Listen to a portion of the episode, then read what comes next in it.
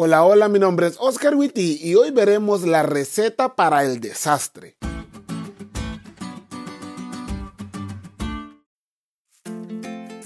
El inicio de mi preparatoria fue marcado por un desastre. En las vacaciones previas al ingreso de mi primer año de prepa, mi hermano murió.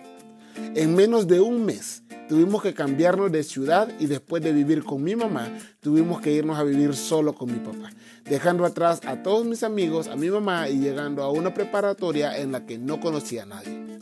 Había comprado todos los ingredientes de la receta para el desastre y la verdad, en ese momento de mi vida todo era muy incierto. Si la historia de mi vida hubiera terminado allí, probablemente pasaría la historia como otro chavo que sufrió una tragedia. Pero Dios, como siempre, utilizó esa catástrofe para mi bendición. Y al finalizar mi preparatoria, lo que parecía borroso se aclaró. Gracias a Dios pude volver con mamá y ya tenía tomada la decisión de servir a Dios como pastor. En la vida de Daniel fue así también. El libro de Daniel comienza marcado por el desastre el pueblo de Dios derrotado por los paganos, unos jóvenes buenos llevados como esclavos a Babilonia y la orden de cambiarlos de nombre y si es posible de religión. Todos los ingredientes de la receta para el desastre.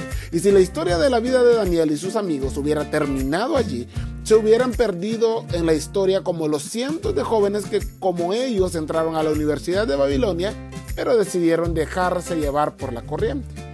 La decisión de estos chavos de ser fieles a Dios, o como dijo Denise ayer, de ser verdes en cualquier lado, fue lo que hizo la diferencia.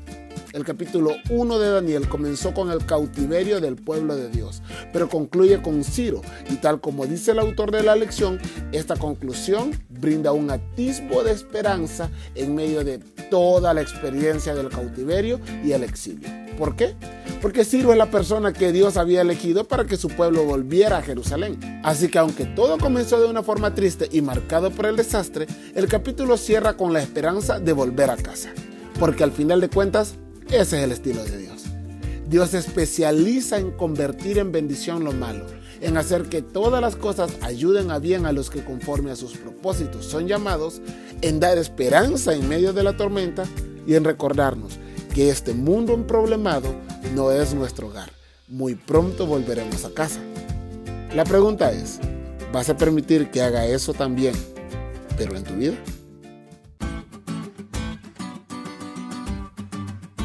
¿Te diste cuenta lo cool que estuvo la lección? No te olvides de leerla y compartir este podcast con todos tus amigos. Es todo por hoy, pero mañana tendremos otra oportunidad de estudiar juntos.